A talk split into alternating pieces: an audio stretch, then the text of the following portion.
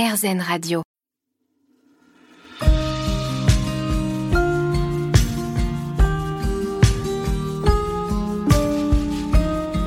La Dame de cœur. Avec Natacha Saint-Pierre. Sur RZN Radio.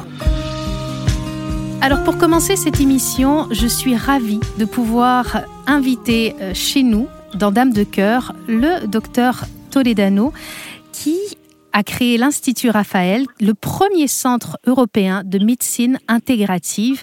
Docteur, bonjour. Bonjour. Alors, vous allez m'expliquer, nous expliquer, qu'est-ce que la médecine intégrative Alors aujourd'hui, la médecine a été euh, accaparée par le progrès technique. Mais la médecine a une dimension bien supérieure au progrès technique dont elle a besoin. Elle a besoin d'intégrer d'autres dimensions, la dimension psychologique, la dimension émotionnelle, la dimension sexuelle, sociale. La pleine santé, c'est pas uniquement l'absence de maladie. Et donc, c'est ce qu'on appelle l'intégration, la médecine intégrative. On va intégrer des interventions non médicamenteuses, dont on va parler. La psychologie, la sexologie, la sophrologie. On remet le patient au centre, on prend ce qu'il y a de mieux dans les médecines conventionnelles et ce qu'il y a de mieux dans les médecines complémentaires. Comment on en vient à créer un centre comme celui-là? C'est parce que vous avez côtoyé tellement de patients qui, qui en avaient besoin, vous ne trouviez pas, alors vous avez décidé de le, créer vous-même? Exactement. On a vu qu'il y a un décalage entre la demande des patients, qui est légitime et bien supérieure, à l'offre qu'on a. On a de la chance en France d'avoir un système de santé accessible et solitaire. Vous savez qu'il y a 4 millions de Français qui ont un cancer ou qui ont eu un cancer. Ils souffrent. Et c'est vrai qu'aujourd'hui, l'offre de soins est centrée sur la maladie. Nous, ce qu'on voulait, c'était passer d'une médecine centrée sur la maladie à une médecine centrée sur l'individu et son projet de vie. Alors on a décidé de s'allier. Les médecins et les acteurs non médicaux, on travaille ensemble, main dans la main. Euh, on l'appelle Raphaël parce que Raphaël, c'est l'ange de la guérison. Ah. Et donc on va, on a, quatre- voilà, on a 90 soignants euh, de 40 disciplines qui travaillent ensemble et on co-construit les parcours des patients euh, orientés vers la nutrition, les émotions, l'activité physique, le bien-être, le retour à l'emploi. Et surtout, on les offre gratuitement pour ne pas faire d'exclus Oui, et on évalue ce qu'on fait. c'est important de le dire puisque vous accompagnez gratuitement les patients pendant et après leur pathologie, mais vous incluez aussi, et ça je trouve ça très intéressant, les aidants. Oui, on sait qu'aujourd'hui, en France, il y a 11 millions d'aidants. Alors ça peut être des aidants psychologiques, des aidants financiers, des aidants physiques, mais ils souffrent, ils souffrent autant que les patients. Euh, vous savez, hein, vous connaissez ça, les blessures et les faiblesses, on, on les avoue à demi-mot. Je vois que vous ne tarissez pas de culture, docteur. Ah, voilà, c'est ça. Alors, Ouais. il, il faut aider aujourd'hui euh, ces patients. Quelles sont les, les demandes les, les plus souvent entendues chez vous à l'Institut Raphaël? Ben, Vous avez des, des, primes, hein, comme partout, mais vous avez aussi un sentiment d'isolement chez des gens pourtant qui sont bien entourés. On, euh, chez- on a 70% de nos patients qui ont des troubles du sommeil. Alors ça peut être des insomnies, des troubles de l'endormissement, des réveils nocturnes, des apnées. Mais on ne s'occupe pas bien de ça en général. Euh, vous savez, aujourd'hui, en France, on a un milliard de consultations médicales chaque année. La moitié, c'est pour gérer des symptômes de maladies chroniques. Et nous, en général, en médecine, on coupe la parole aux patients au bout de 23 secondes en moyenne. Et on prescrit beaucoup de médicaments. Dans plus de 90% des cas, on, en jette une boîte sur deux à la poubelle. On jette 7 milliards d'euros par an à la poubelle. Avec cet argent, on pourrait tout à fait financer la qualité et l'accompagnement autour de parcours santé qui ont une vision beaucoup plus large, où on peut s'occuper des corps et des esprits de chacun, ainsi que des accompagnants. Les maladies chroniques, c'est un vrai sujet. C'est plus de 20 millions de Français. Et donc, il est temps qu'on prenne en considération pas seulement une médecine prescriptive, mais une médecine intégrative. On reçoit le docteur Toledano qui travaille, qui a créé l'Institut Raphaël, ce premier centre européen de médecine intégrative qui s'est basé sur cinq pôles, euh, la nutrition, l'activité physique, les émotions, le bien-être et le retour à l'emploi. C'est un sujet important, le retour à l'emploi, quand on traverse euh, des, des pathologies lourdes. Oui, on sait que une personne sur trois quitte ou perd son travail dans les deux ans après le diagnostic. Alors des fois, c'est parce qu'on n'est plus en accord avec le sens qu'on donne à son métier. Des fois, c'est parce que lorsqu'on arrive au travail, on est ostracisé parce que le cancer fait peur. Les gens ont peur de s'engager avec vous, n'ont pas compris qu'on peut guérir d'un cancer, aller mieux, être plus performant. transformer cette expérience en expertise. Et donc on a aussi d'autres attentes de la vie pour la plupart des patients, hein, qui ont envie de se recentrer sur ce qu'ils voulaient faire, qui redéfinissent leur projet de vie. Après, on peut avoir des problématiques d'image de soi, de relations avec ses collègues, etc.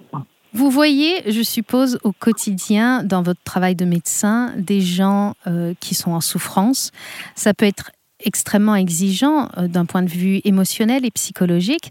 Quand on travaille dans un institut comme l'Institut Raphaël, de croiser des gens qui se sentent mieux grâce à vos soins, grâce à votre approche, ça vous fait du bien? Alors ça fait, ça fait du bien, bien sûr que ça fait du bien. Parce qu'effectivement, dans les métiers du soin, lorsqu'il y a des enjeux vitaux, il y a une espèce de fatigue émotionnelle. On parle même d'usure de compassion.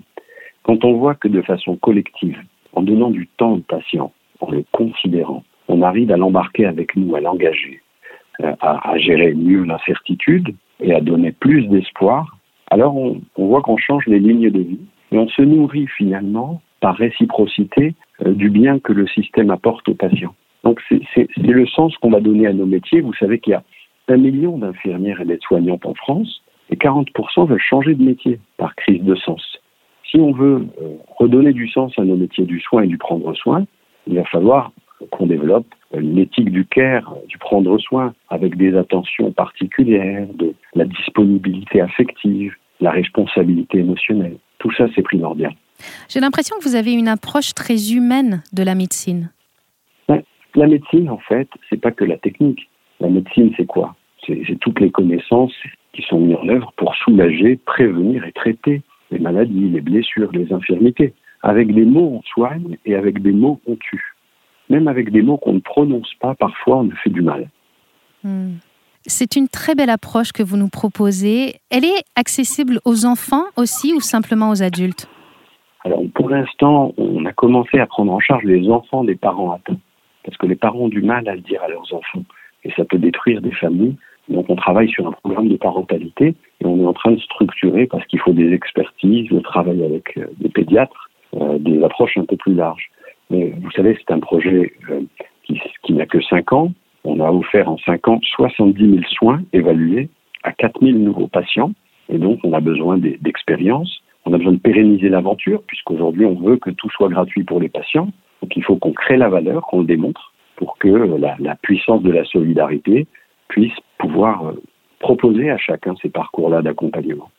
Alors, si on veut bénéficier euh, de vos soins, évidemment, on va sur le site de l'Institut Raphaël, mais on peut également vous aider. Ah, exactement. C'est-à-dire que notre système de solidarité, c'est de dire que quand on est fragile, on a besoin de trouver un système qui est là pour nous, parce qu'il y a souvent une précarité financière. Euh, dans les traitements, dans la maladie. Et, nous, on ne veut pas que ce soit imputé euh, aux patients. Donc, on, a la chance de bénéficier de soutien privé, de mécènes, euh, et on travaille dans ce sens pour créer des partenariats pour arriver, parce qu'on n'a pas de financement public encore, à faire avancer cette cause du prendre soin de façon globale. Merci beaucoup d'avoir été avec nous aujourd'hui, docteur Toledano. Je rappelle le nom de votre institut, Institut Raphaël. Vous nous l'avez dit si poétiquement, puisque c'est l'ange de la guérison. On reste avec vous sur RZN Radio. On va continuer de parler de ce sujet qui est le cancer, mais de manière plutôt positive. En tout cas, on essaie aujourd'hui. Nathalie Roturier, vous êtes avec nous aujourd'hui. Vous avez traversé une leucémie. Vous vous pensiez sortie d'affaires. Malheureusement, une rechute arrive. Comment on accueille ce genre de nouvelles? Comment on accueille ce genre de nouvelles? Ben, En vrai, euh, je ne saurais même pas comment l'expliquer. On a combien de temps devant nous euh, c'est vrai que j'ai pas réagi de la même façon du tout en fait les deux fois. La première fois où on m'a annoncé la leucémie, c'est comme si je savais déjà que j'avais la leucémie. Je faisais beaucoup de sport à l'époque, j'avais senti qu'il y avait quelque chose qui allait pas et c'est moi qui avais déclenché les, les analyses. Et quand on me l'a annoncé, dans l'heure qui a suivi, j'ai dû aller à l'hôpital parce que c'était déjà bien avancé. Mais je l'ai vécu facilement, enfin, si on peut dire facilement. Je dirais j'y suis allée quoi. Il fallait y aller, j'y suis allée. Alors que la deuxième fois, au contraire, je l'ai senti arriver là aussi, mais c'était dur. c'était dur parce que je, je savais ce qu'allait arriver et il était hors de question que que je revive tout. Euh, être enfermé, c'est quelque chose qui est compliqué pour tout le monde, mais en tout cas pour moi, ça allait. Et je voulais pas. Et je voulais pas y retourner. Et j'avais même décidé de pas y retourner. J'avais dit que j'allais lâcher l'affaire, que que je voulais pas en fait. Je, je voulais pas être enfermée à nouveau et je voulais pas tout revivre. Je, je voulais pas que ça recommence sans cesse. Et donc j'avais dit à mon médecin que j'allais pas me faire soigner. Et et c'est mon petit frère euh, qui m'a dit euh, Allez, s'il te plaît, t'y retournes encore une fois, là, ce soir. Cette fois, c'est la bonne. Et mon médecin m'a gentiment dit euh, Bah d'accord, on recommence pas, mais dans deux mois, vous mourrez et vous allez souffrir. et comme mon grand-père est décédé de cette maladie, je savais exactement comment se passait la fin l'un et l'autre ont fait que j'ai dit bon ben je pars une semaine en vacances et, et, et on y retourne. Voilà comment ça s'est passé.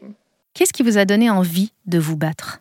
La première fois, j'y suis allée, on y va, fallait soigner. J'ai pas réfléchi. On m'a dit que j'étais malade, qu'il fallait que j'aille à l'hôpital. J'y suis allée et, j'ai avancé. La seule chose que j'avais dit, c'est euh, au médecin, je lui avais dit j'ai pas besoin de connaître tous les détails. Euh, vous me faites pas des rapports de tout. Euh, je vous fais confiance. Vous, vous êtes le médecin, vous vous chargez de me soigner et moi, euh, je me charge de guérir. Et on est parti comme ça.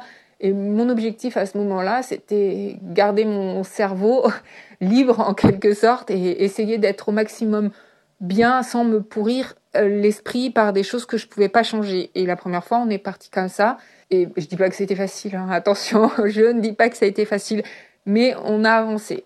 La deuxième fois, euh, plus compliqué, j'ai eu une grève de cellules souches, ça a été plus long, plus douloureux, plus de problèmes, mais même pas que pendant l'hospitalisation, puisque c'est pas parce qu'on sort de l'hospitalisation et qu'on est en rémission que c'est terminé en fait. La leucémie et la chimiothérapie impactent plein de choses et même quand on sort de l'hôpital, il y a toujours des, des petits problèmes qui arrivent à droite et à gauche. Et, et là, c'était dur, c'était long, j'avais l'impression que qu'il y avait toujours quelque chose. Et qu'est-ce qui m'a donné la force de me battre? Au début, c'était ma famille.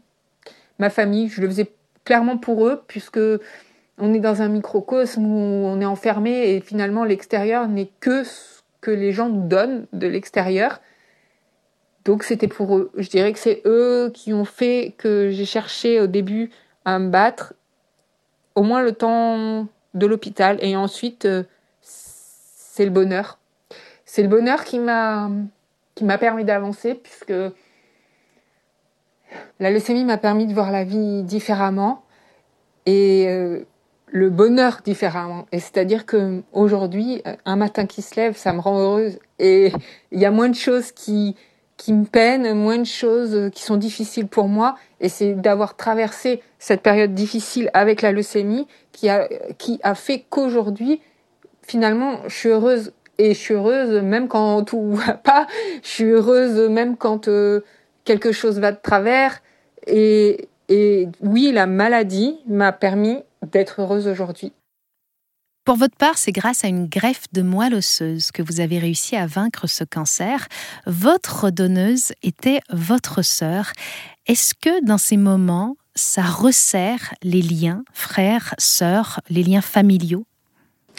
Non, ça n'a pas changé euh, nos rapports, mais c'est vrai que ça les a approfondis. Disons qu'il y a une signification particulière quand même. Mes deux sœurs étaient compatibles quasiment euh, de la même façon. Euh, ce qui a fait la différence, c'est qu'il y en a une qui a 50 plus que l'autre et euh, un enfant supplémentaire. Donc sur le papier, c'était la plus jeune des deux euh, qui avait, avec laquelle ça avait le plus de chances euh, de fonctionner.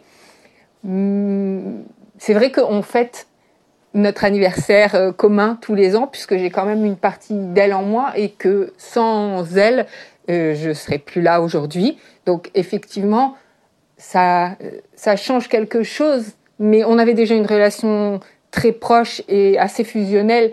Donc euh, non, ça n'a pas changé nos rapports, mais c'est vrai que que je suis quand même contente que ça soit une partie d'elle en fait, d'une de mes sœurs. Euh, c'est Je ne saurais pas comment l'expliquer, mais j'ai un peu en moi aujourd'hui. Nathalie Roturier, vous avez créé la page Lily qui donne des conseils, des astuces aux gens qui traversent aussi des cancers, mais pas qu'aux gens, aux aidants aussi qui accompagnent ceux qui traversent le cancer, pour se sentir mieux pendant la maladie. Je pense que pour vous, ce qui a été le plus difficile à vivre, c'est cette bulle stérile qui peut vite devenir ennuyante. Comment on se divertit quand on est bah, déjà un peu faible et dans cette bulle isolée de tout Oui, L'enfermement et moi, ça se passe pas toujours très bien. J'ai créé ce site internet euh, récemment, mais l'idée m'est venue euh, lorsque j'étais en chimio à la première partie de mon combat, si je peux le dire comme ça. J'étais dans mon lit et je cherchais euh, des réponses à mes questions, comme tout le monde peut le faire, et du coup j'allais sur internet. Et ça me saoulait de devoir aller sur plusieurs sites pour euh, trouver, par exemple, une réponse sur les cheveux, sur une réponse sur euh, ce que c'est euh, les polynucléaires. Et je me suis dit, quand je vais sortir de là, je ferai un site où on aura les réponses à toutes les questions sur un même site. Alors c'était très ambitieux et je ne sais pas si aujourd'hui je pourrais être à la hauteur de cette ambition. D'ailleurs aujourd'hui je crée des sites internet depuis l'hôpital et mon but, c'est de faire un site collaboratif. Un site collaboratif où moi, je donne euh, mes avis, ce que j'ai fait, un peu de mon histoire, mais pas que moi en fait. Je veux que d'autres patients, s'ils ont envie de s'exprimer, puissent venir s'exprimer et faire un article.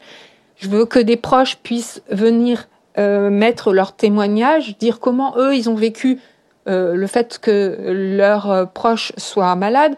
Je voudrais que des par exemple un sophrologue, s'il a quelque chose à, proposer, euh, une idée pour que euh, les malades aillent mieux, bienvenue. Bienvenue. Là, dernièrement, j'ai accueilli une socio-coiffeuse, une socio-coiffeuse euh, qui a expliqué et dans un article et dans une petite vidéo parce que c'était très long ce qu'elle faisait et comment elle aidait les patients vers l'estime de soi, vers le bien-être, et j'en passe. Elle le dit beaucoup mieux que moi, donc je me suggère d'aller regarder. Mais par exemple, une socio-coiffeuse, plein de gens ne savent pas que ça existe. Mais même dans les hôpitaux, dans les hôpitaux, il n'y a pas forcément une socio-coiffeuse ou une socio-esthéticienne. Donc pour moi, ce site, il sert à ça. Vous m'aviez confié que pendant votre deuxième hospitalisation, vous faisiez un peu de vélo stationnaire, un petit peu de sport, doux tout de même, parce que vous aviez compris, euh, suite à votre première hospitalisation, l'importance de garder un peu de mouvement. Pourquoi c'est important et quelle était cette motivation pour vous? Oh oui, oh, oh oui, le sport, ça change tout. J'ai eu la chance d'être hospitalisée euh, dans un hôpital où il y avait un coach sportif à l'époque, un coach sportif spécialisé. Et euh, ma première euh, partie de, de combat m'expliquait l'importance des étirements, l'importance des petits exercices et des petits mouvements. Moi, à l'époque, je faisais 10 heures de sport par semaine et de la musculation. Donc, ces petits étirements je me disais ça sert à rien, c'est des étirements euh, de vieux entre guillemets. Et euh, le pauvre s'il savait. Et je le faisais, mais je le faisais euh, en dilettante. Je le faisais quand j'y pensais, je le faisais quand j'avais pas la flemme. Je m'étais pas mis de mental là-dessus. Et quand je suis sortie, à ce moment-là, j'ai compris ce qu'il voulait me dire. J'ai compris parce que mon corps, il était tout rouillé, il avait été inactif pendant six mois, quasiment, et ça a été dur de recommencer. Ça a été très difficile. Et quand j'ai rechuté, et donc je suis retournée à l'hôpital, je lui ai dit, d'accord, cette fois, je, cette fois je m'y mets correctement, je t'écoute, je t'obéis, j'ai compris. J'ai compris. Et euh, du coup, j'ai fait tous ces petits étirements. J'ai eu la chance de pouvoir euh, avoir un vélo d'appartement dans ma chambre. Et, euh, et ça change tout. Le sport, ça change tout. Je l'ai déjà dit, mais ne serait-ce qu'au niveau du mental, ne serait-ce qu'au niveau physiologique. Euh, je je sais pas si on peut dire ça à la radio, mais faire un petit peu d'activité sur mon vélo d'appartement, ça aide à aller aux toilettes. Euh, c'est aussi simple que ça. C'est-à-dire qu'un peu d'activité aide le corps à fonctionner. Et quand ton corps fonctionne, déjà ça va mieux dans ta tête et, et par ricochet dans ton corps. D'ailleurs, la première chose que j'ai fait en sortant de l'hôpital euh, la deuxième fois, c'est de d'appeler ce coach sportif et euh, ensemble, on, on, a fait, c'est surtout moi qui faisais, mais on a fait un entraînement pour me réadapter euh, à, à, la vie active et pour récupérer maintenant que j'allais mieux, euh, un peu plus de, de, musculation déjà, mais de vivacité surtout et de et de bien-être. D'ailleurs, euh, sa doctrine, et je vais vous la dire, parce que ça fonctionne aussi pour les gens qui sont pas malades, c'est tous les jours étirements. Et si en plus, à ces étirements, tu peux rajouter un peu de gainage, et eh ben là déjà, tu es bien parti. Sain ou malade. Et on, il demande pas euh, de faire euh, les Rambo, mais il dit tous les jours étirement et gainage, et déjà, c'est une bonne base. Nathalie, on sait que les traitements pour le cancer amènent des effets secondaires qui sont souvent très désagréables, voire douloureux. Quels ont été les pires pour vous et surtout quelles sont les petites astuces que vous avez trouvées pour ces mots Ouh là là, je sais pas trop par où je vais commencer. Euh, je pense que mon, top 3, voilà, on va faire comme ça, je vais vous donner un top 3. Euh, je pense que l'essentiel pour moi, ça a été quand même euh, l'huile essentielle de menthe poivrée pour les nausées. Alors évidemment, il est essentiel, faut en parler à son médecin et tous les médecins ne sont pas raccord avec les huiles essentielles. Mais euh, la deuxième hospitalisation, les infirmières le proposaient, l'huile essentielle de menthe poivrée et l'huile essentielle de gingembre et de citron pour adoucir les nausées. Il faut savoir que moi, la moindre odeur, mais même encore aujourd'hui, hein, les odeurs de nourriture, ça a dû ancrer quelque chose dans ma tête, c'est compliqué et j'ai des nausées euh, encore aujourd'hui, rien que d'y penser. Donc l'huile essentielle de menthe poivrée, moi je la sentais juste. Euh, je n'allais pas ingérer des huiles essentielles, c'est quand même assez fort et j'étais sous chimio. Mais rien que l'odeur, je me mettais le nez dans le flacon, euh, notamment vers midi quand les odeurs de plateau repas arrivent. Je me mettais, dès que j'avais la nausée, je sentais l'huile essentielle de menthe poivrée. Alors c'est pas un miracle, hein, mais euh, mais ça aide, ça aide quand même. Et d'ailleurs euh, pour euh, les nausées, ce qui m'aidait beaucoup, c'était de marcher. C'est-à-dire que quand je prenais un médicament et qu'il fallait pas le rendre, je marchais jusqu'à ce que je sois sûre qu'il soit bien ingéré. Donc vous voyez encore le sport, ça fonctionne.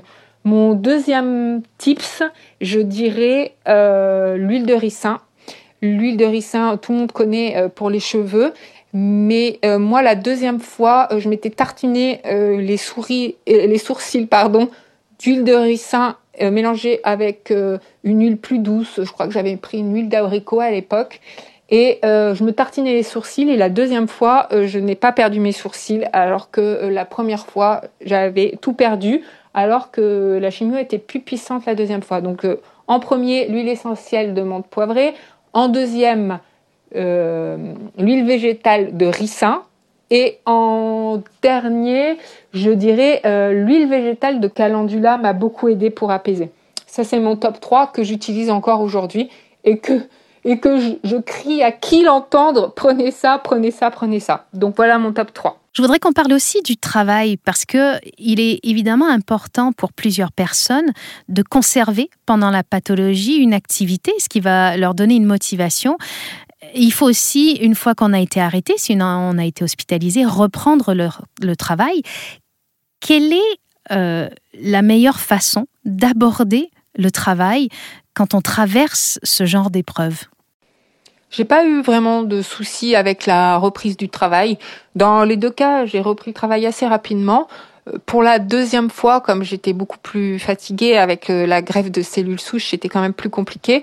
Euh, j'ai repris le travail en mi-temps thérapeutique. Donc, c'est-à-dire qu'au début, je devais atteindre 30% seulement de travail, puis 50, puis 70. D'ailleurs, je suis jamais à, aller jusqu'au 100% puisque depuis euh, la chimiothérapie, euh, mon cerveau euh, fatigue beaucoup plus vite. Je travaille sur les ordinateurs et au bout d'un moment, tous les fils se touchent plus et j'arrive plus à penser, plus réfléchir et je suis pas aussi efficiente en fin de journée que le matin. Donc généralement, je travaille pas à temps plein. Donc j'ai rien à dire sur la reprise du travail puisque j'ai eu la chance que mon employeur s'adapte facilement, que les choses se passent facilement autant euh, avec le mi-temps thérapeutique que mes employeurs, que mes collègues de travail, que la façon dont on a adapté le travail à ce que j'étais, euh, j'ai eu beaucoup de chance.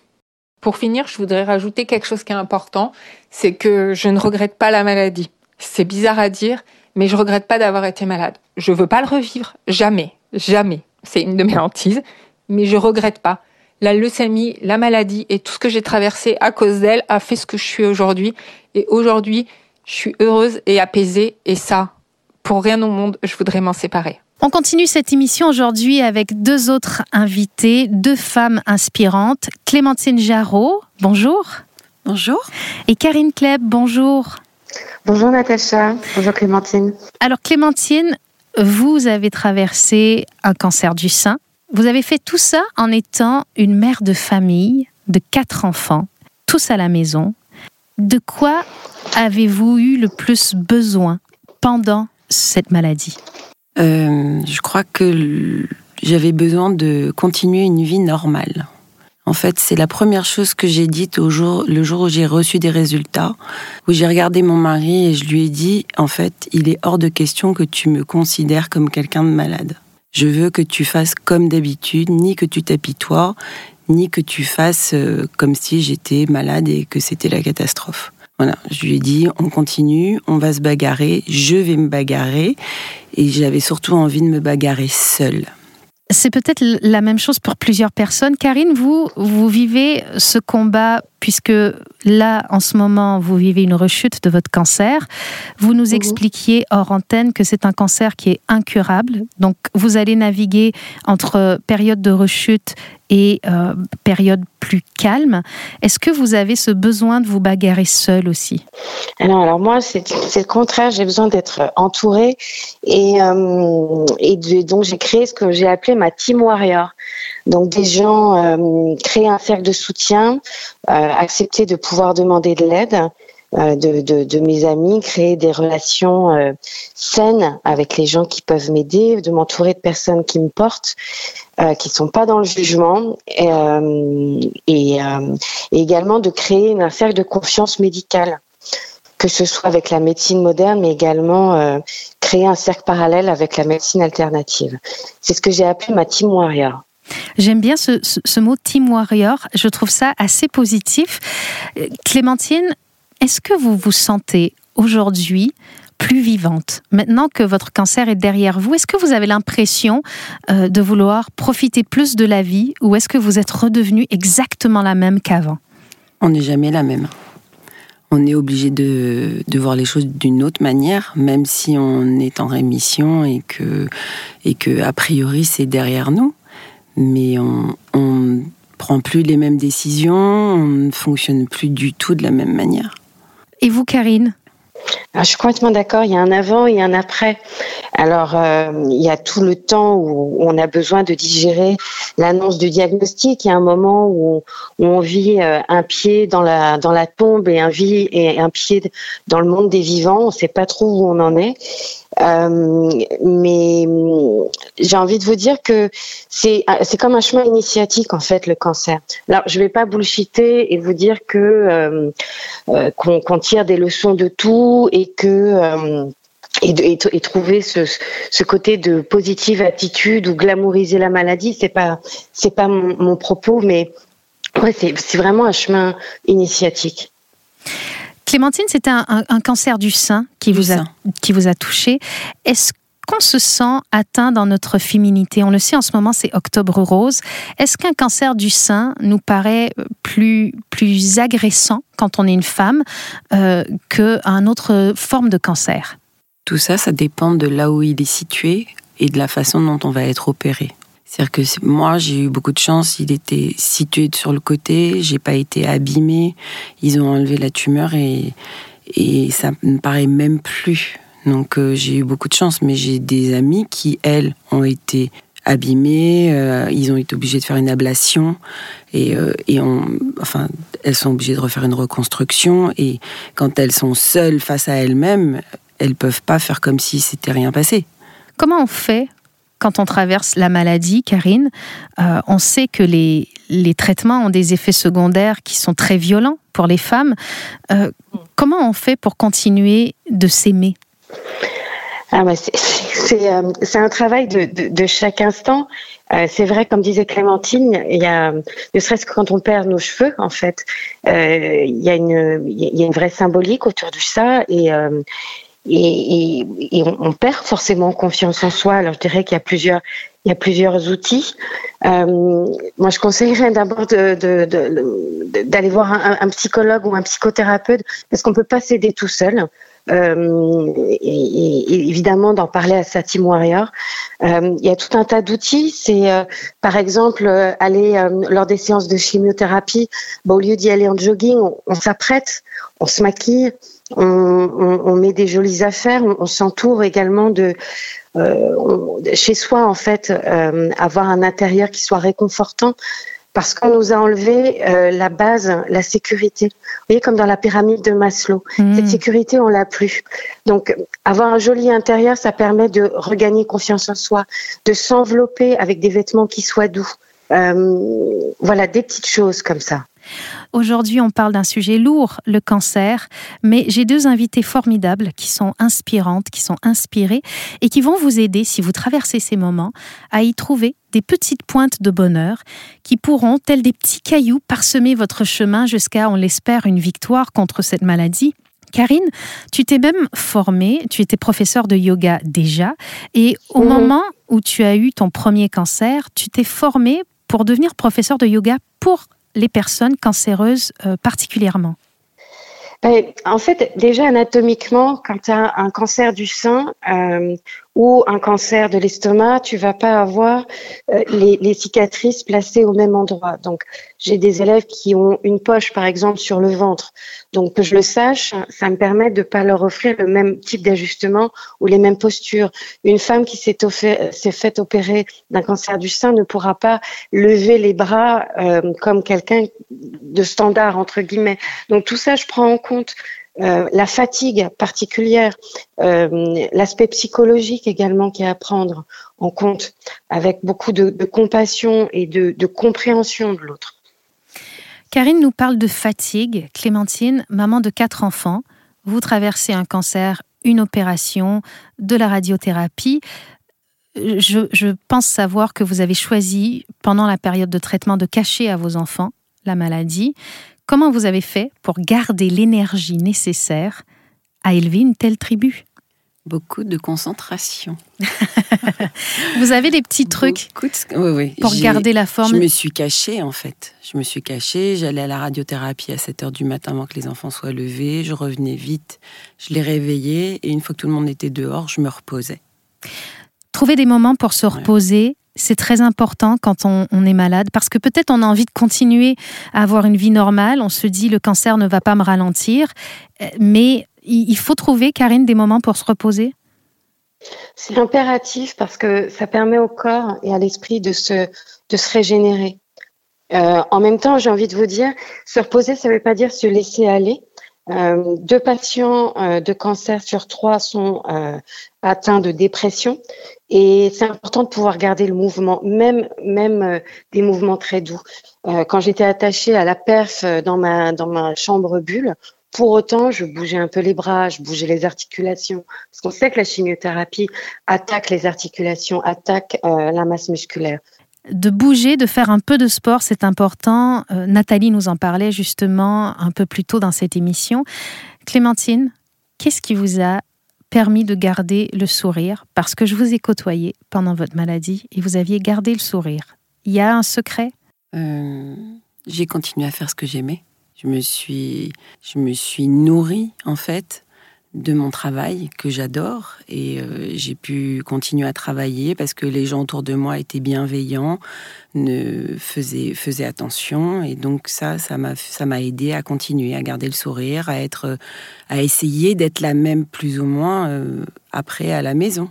Karine, vous parliez de, ces patients atteints de cancer qui traversent aussi des dépressions. Euh, vous parlez de prendre soin de soi, de ne pas se laisser aller, que se reposer, ça ne veut pas dire non plus de se laisser aller. Avoir une passion, c'est important pendant la maladie? Oui, c'est important et on dit d'ailleurs que euh, les personnes malades qui ont un but dans leur vie euh, rentrent plus facilement en rémission ou guérissent plus vite que ceux qui n'ont rien d'autre.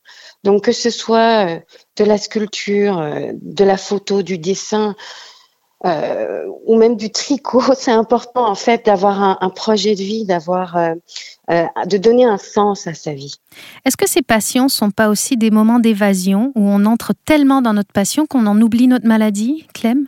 Euh, Je ne sais pas si on peut dire oublier parce que je crois que vraiment on n'oublie jamais. Il faut du temps avant qu'on arrête d'y penser. Mais en tout cas, ça, ça donne un peu d'oxygène. Ça donne de l'oxygène, ça aide et euh, ça fait avancer.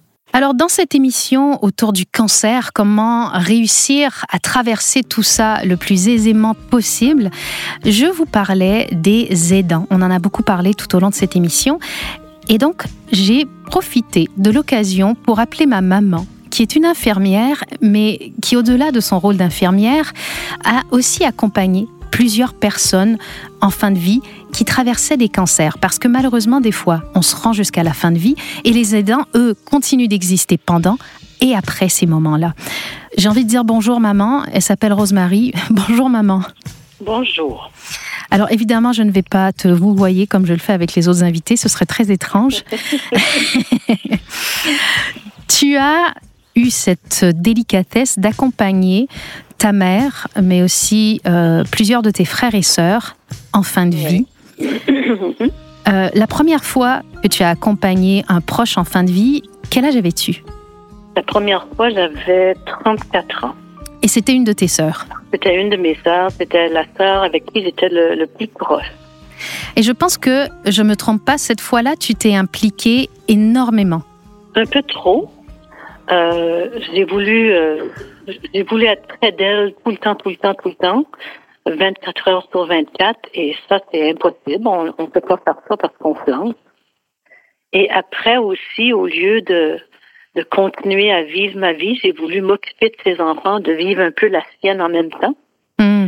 Et, et j'ai eu j'ai eu, j'ai eu des problèmes parce que j'en ai j'en ai fait une dépression. L'épuisement, le, le, la fatigue morale, la, la fatigue physique, j'ai pas été capable de, de de gérer tout ça. Au travers. Ouais, ouais. Alors, aux gens qui nous écoutent et qui peut-être traversent une épreuve comme celle-là, toi qui l'as vécu une première fois très intensément et après avec euh, deux autres de tes sœurs, avec ton frère et avec ta mère, tu as acquéri de l'expérience. Comment on fait pour être un bon aidant sans se rendre malade? Il faut, il faut pas essayer de prendre leur place. Il faut, euh, il faut les comprendre, les écouter, euh, parfois euh, vivent leur. C'est difficile pour quelqu'un qui est en fin de vie d'accepter que c'est la fin. Mm. Et ils ont toujours un peu d'espoir. Oui. Il faut, il faut leur laisser ce grain d'espoir-là, dire comme eux, même si au fond on sait que c'est, pas, c'est pas ça qui va se passer. Est-ce que on, on leur laisse cet espoir-là. Et en tant qu'aidant, est-ce que c'est important d'arriver à garder un lien avec, entre guillemets, le, le, monde des vivants et les belles choses? Parce que souvent, les aidants vont avoir tendance à culpabiliser d'aller bien. Mais est-ce que c'est important de s'octroyer du, du temps euh, où on va bien?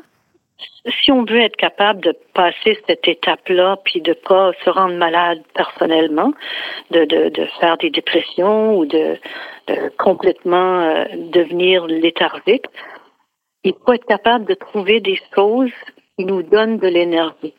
Qu'est-ce qui sort ma pile, moi? Est-ce que j'ai besoin de temps tout seul? Est-ce que j'ai besoin d'être avec des amis? Il faut trouver ce qui nous fait du bien et prendre le temps de prendre soin de nous. Prendre le temps de prendre soin de nous aussi quand on est aidant, est-ce que c'est pas ça le plus gros conseil qu'on peut donner? C'est le plus gros conseil qu'on peut donner. Il faut savoir s'entourer aussi ne pas essayer de, de tout faire, de tout faire tout seul. Il faut, il faut trouver des gens qui, qui vont nous faire du bien, qui vont. Il faut changer les idées. On ne peut pas toujours être dans la mort, dans l'esprit de la mort. Il faut, il faut, il faut être capable de rire. Moi, mes petits enfants euh, m'apportaient beaucoup de, de plaisir, de, de joie, et ça, ça faisait du bien. Garder un, un, contact avec le monde des vivants, continuer à prendre soin de soi, c'est pas égoïste, bien au contraire, c'est ce qui permet d'être un, un, meilleur aidant. J'ai l'impression euh, dans vos paroles que c'est ce que vous nous dites. Je vous, vous vois tellement je deviens professionnelle en, en vous parlant, maman, c'est formidable. c'est drôle. Ça fait drôle. Aujourd'hui, est-ce que vous pensez être une meilleure aidante? Oui, parce que j'ai appris à me protéger malgré tout ça, j'ai été capable d'être tout près d'eux jusqu'à la toute dernière minute, jusqu'à la fin, mais en sachant me protéger, en sachant ne pas trop m'investir. C'est pas du tout égoïste de faire ça. Si on, on, ne, si on ne prend pas soin de nous, on ne sera pas capable de donner. Merci beaucoup d'avoir pris quelques instants pour nous sur RZN Radio. Euh, je vous souhaite, euh, chère maman, un très bel après-midi et, et, et, merci d'être passée sur les ondes d'RZN Radio. Ben merci. Bonne journée à vous. Karine nous parle de sa team warrior. Euh, cette team warrior qui sait sûrement aussi prendre soin d'elle pour ramener un peu de positif dans la vie euh, des personnes malades. Qu'est-ce que tu attends de ta team warrior, Karine? Alors en fait, je n'ai pas hésité à ce moment-là à demander de l'aide. Il faut être très humble par rapport à, la maladie. Et puis finalement, mes amis, ma famille, euh, ils ont su trouver leur place et, euh, et, chacun voilà a son positionnement. Quant au mois de juin dernier, je me suis retrouvée en, réanimation à cause d'une euh, d'une réaction à la chimiothérapie. Eh ben, euh, certains de mes amis euh, sont allés traverser Paris pour me nourrir. Il y en a d'autres qui me racontaient des blagues. une autre personne me faisait des massages de pieds. Enfin, voilà, en fait, chacun en fait trouve sa place. et surtout, en fait, j'attends qu'ils respectent mes choix. Euh, j'ai plus le temps en fait aujourd'hui de d'essayer de euh, comment dirais-je de, de, me caler à, certains désidératas. Euh, la vie est trop courte en fait, j'ai envie de dire, et, et j'attends qu'on qu'on respecte ça. Vous avez abandonné, Karine, certains dictats de la société? Oui, alors c'est vrai qu'en étant professeur de yoga, on va dire que j'avais déjà travaillé dessus. Euh, mais ouais, j'ai plus le temps de fonctionner dans, les conditionnements de la société. C'est-à-dire que les seules choses qui sont importantes pour moi aujourd'hui, c'est ce que veulent mes enfants, euh, comment leur, le, leur faire du bien à eux et me faire du bien à moi. Clémentine, quand on est un aidant autour d'une personne malade, on a souvent l'impression que ce qu'on va faire est insignifiant ou pourrait déranger. Euh, Est-ce que la présence des autres peut devenir envahissante euh, quand on, on, est malade? Qu'est-ce que qu'est-ce qu'on peut faire pour être un bon aidant? Dans, dans votre cas précis Moi, je me suis euh, empêchée d'avoir des aidants. C'est-à-dire que j'ai caché à toute ma famille que j'étais malade. Vous le regrettez aujourd'hui? Je le regrette pas parce que je crois que j'aurais été plus faible, en fait. J'avais le sentiment que ça allait m'affaiblir. J'avais peur qu'on vienne et qu'on me dise tout le temps ça va aller, ça va aller, ça va aller, parce que j'avais besoin d'être solide. Parce que mes enfants, je ne voulais pas que mes. J'ai eu beaucoup de chance de ne pas être obligée de faire de chimio, donc ça ne se voyait pas physiquement. La seule chose, c'était la fatigue. Et mes enfants avaient autre chose à faire. En fait, ils étaient dans des concours, ils passaient des, des tas d'examens, tout ça, et je ne voulais pas changer leur quotidien. Alors, Karine nous parlait de sa team warrior. Je suis obligée de dire, Clémentine, que bien que vous imaginiez ne pas avoir eu de team warrior, eu quand vous l'avez quand même eu, puisque vous avez créé un, un, petit pôle de gens autour de vous qui étaient peu nombreux, mais qui étaient au courant de votre situation et qui étaient là pour réagir en cas de besoin. Tout à fait. Mais c'était en dehors de... En dehors du cocon familial. En dehors du cocon. Karine, pour vous, vous avez des enfants. Est-ce que euh, nos enfants deviennent euh, un peu une motivation. On entendait tout à l'heure ma mère qui disait que ses petits-enfants la faisaient beaucoup rire et, lui redonnaient le moral quand elle était très très présente au chevet euh, de, personnes euh, mourantes. Est-ce que la joie et le bonheur des enfants, c'est important? C'est important. En revanche, c'est quelque chose que, enfin, quand j'entendais, on me disait, il faut que tu tiennes le coup pour tes enfants. C'est quelque chose que j'ai pas compris. Euh, tout de suite en fait. Euh, il me fallait autre chose. Euh, si, si, vous voulez, ce qui me paraissait insensé, c'est de devoir euh, faire subir ça à mes enfants. C'était plus ça mon problème. Je ne tenais pas euh, le coup grâce à eux, mais euh, j'avais pas non plus envie de leur faire subir quelque chose aussi terrible. C'est un peu ce que nous dit hein. Clémentine aussi. Clémentine a eu la, capacité de le cacher puisqu'elle n'a pas perdu ses cheveux, euh, elle n'a pas fait de chimiothérapie. Euh, vous, vous n'avez pas eu la capacité de le cacher à votre enfant. Est-ce que malgré tout, euh, quand on, on, traverse une maladie comme celle-là, quand les journées sont difficiles, de voir des moments heureux dans la vie de nos enfants, c'est une bouffée d'oxygène? Alors oui, évidemment. Euh, mais en fait, moi, j'ai, au bout de six mois, dès que j'ai fallu que je commence la, chimiothérapie, je leur ai dit, j'ai demandé une aide, une au psy pour l'annonce, parce que c'est une vérité édulcorée euh, en fonction de l'âge des enfants. Moi, les miens euh, sont adolescents, et j'ai décidé de les inclure dans ma vie et dans les moments clés avec le cancer. Et donc, ça leur a permis, par exemple, de me faire un bocal avec plein de jolis petits mots que je piochais quand j'étais hospitalisée. Euh, C'était important pour moi qu'ils gardent un sens de vie normal et des règles à suivre, les repas et faire des projets avec eux, même à court terme. J'ai l'impression que cette émission est passée trop vite parce qu'il y a tellement de choses à dire, tellement de choses qu'on peut faire pour cultiver euh, des petits moments de bonheur dans les moments difficiles. Clémentine, merci beaucoup d'avoir été avec nous et d'avoir partagé si humblement votre expérience. Karine, vous êtes encore en train de traverser tout ça. On a tous l'impression maintenant de faire partie de votre team Warrior. Qu'est-ce qu'on peut vous souhaiter? Une autre émission un peu plus longue.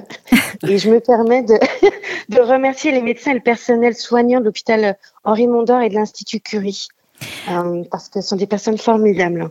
Eh bien, on sera ravis de vous réaccueillir dans cette émission, Karine, et on parlera peut-être plus en profondeur du yoga, euh, qui était notre thème il n'y a, pas si longtemps que ça sur RZN Radio, et on parlera du yoga dans des cas particuliers, puisque j'ai l'impression que vous êtes plus que formé pour venir en aide à plein de gens autour de vous. Et c'est aussi ça la magie, c'est bien que vous soyez malade, vous continuez d'aider des gens et je trouve ça très très beau. Merci d'avoir été avec nous, Karine. Merci Natacha, merci infiniment. La Dame de Cœur. Avec Natacha Saint-Pierre. Sur RZN Radio.